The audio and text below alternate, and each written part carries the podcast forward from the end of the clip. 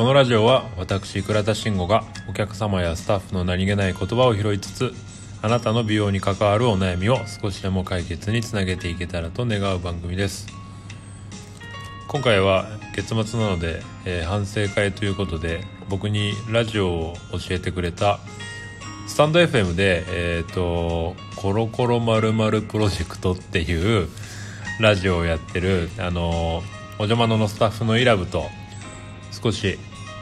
話をしていこうと思います。よろしくお願いしまおす願いします。えっと僕はイラブにあのラジオを教えてもらって、まあ、これをやるようになったんだけどイラブも何回かトークは上げてるんだね。そうですね。でも私は倉田さんみたいに美容のことと全く関係ないことを壁打ちで上げていっては消してるっていう。自由な感じのラジオを上げております。そもそも壁打ちってどういう意味なの？えー壁打ちっていうのはちょまあわ結論から言うと私はちょっとオタクなんですけど オタクの人がよく使うんですけどツイッターのアカウントで、うん。その自分の好きなもじゃものだけを誰に聞かれるでもなくその気持ちをぶつける場をその壁打ち赤っていうふうに、あはい、壁打ちアカウントっていうふうにあの言うんですよ。なるほどね。なのでじゃあ私も喋るの苦手だからラジオやってみたいな。まあでも別に苦手だし練習の場として自分の思いをぶつけるだけでいいやと思ったので壁打ちラジオっていうのでうんやりましたね。やりました？はい。なんか最初全然分かんなかったんで、うん。なんかなんだこれプロジェクト名みたいなのを考えてくださいみたいなはいはいはい。書かれてたんで、まあ、何でもいいやと思ったんで「コロコロまるまるプロジェクト」っていう名前適当につけてそしたらまさか今ここで読まれてしまうっていうちゃんと考えればよかったですいねやなんか非常に選ぶらしい でどう？その実際ラジオをやってみてなんかやっぱその話す内容だったりとかをさざっくり考える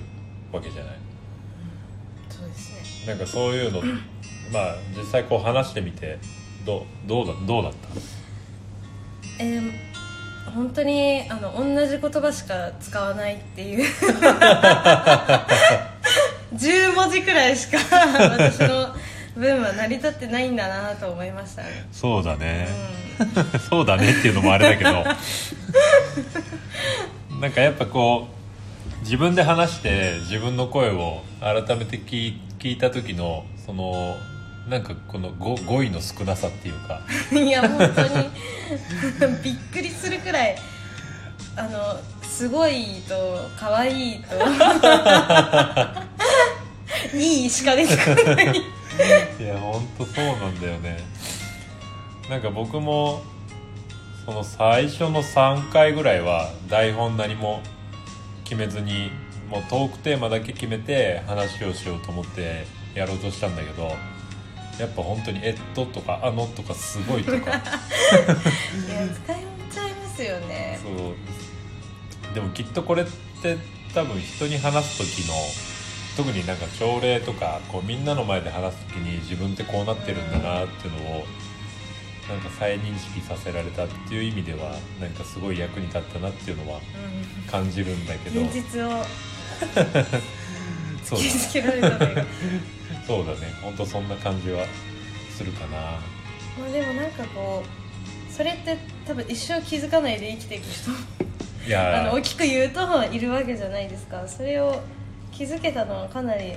この仕事してては大きなメリットですよねうん。すごく。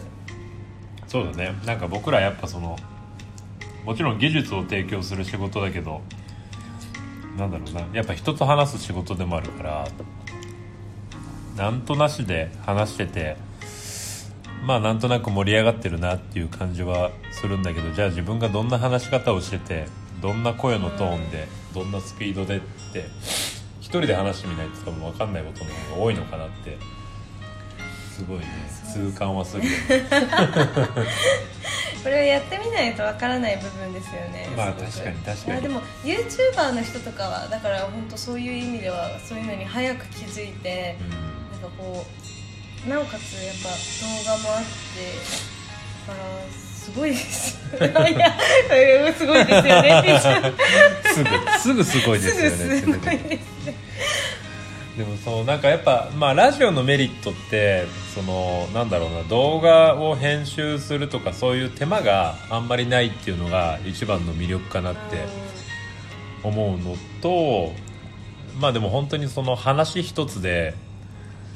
なんだろうなその視聴者さん誰か聞いてくれてる誰かに思いを届けるっていうのはなかなかこう大変な作業だなっていうのをうん、うん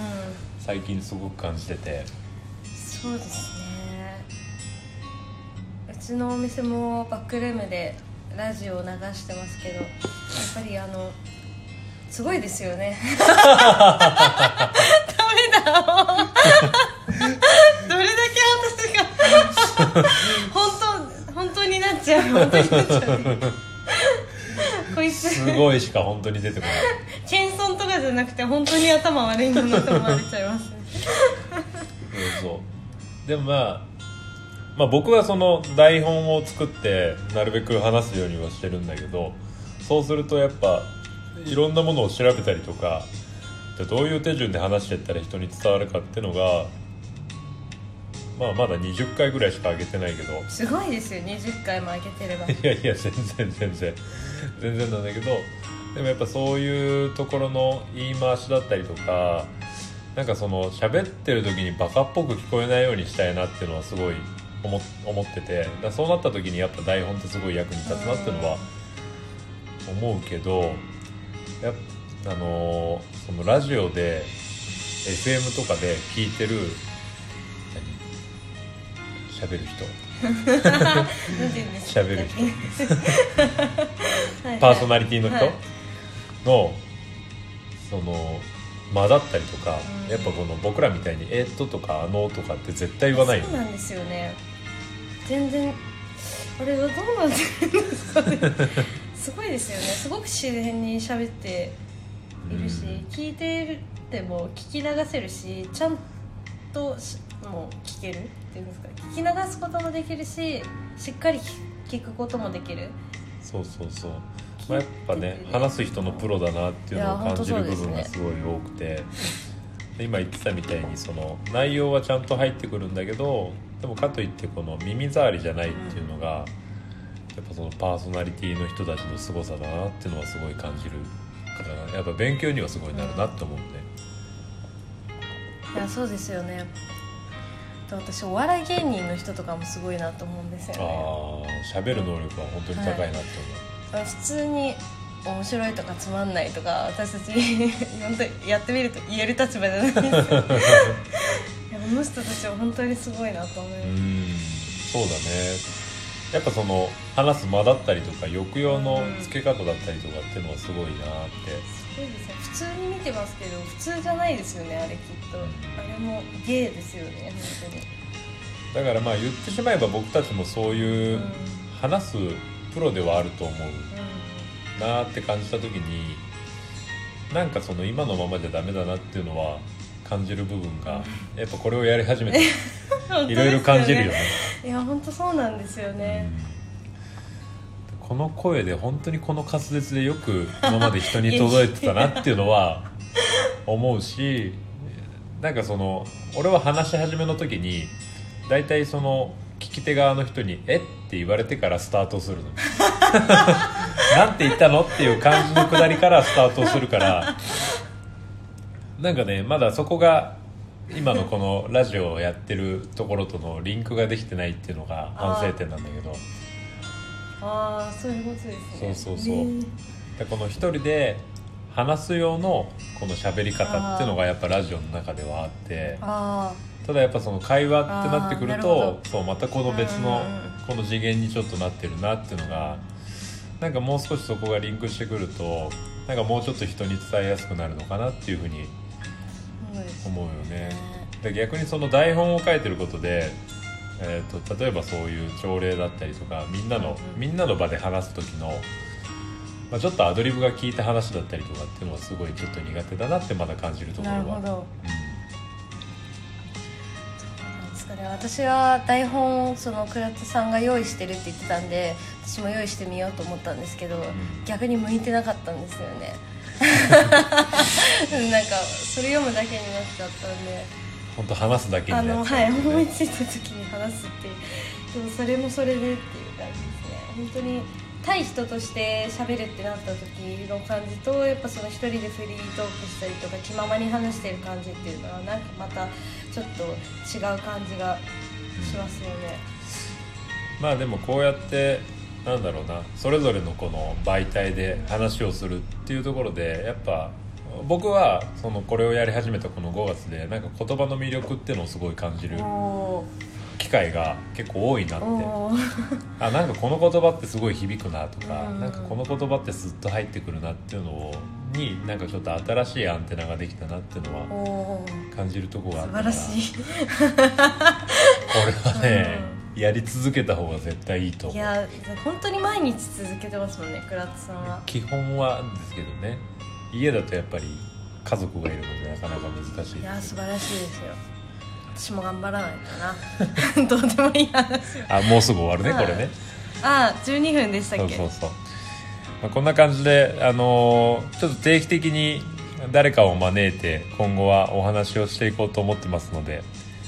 まあ、かなり雑談の部分が今回多かったんですけども、まあ、あの今後はトークテーマテーマ決めながら話していこうと思いますのでよろしくお願いします。ではまた。また。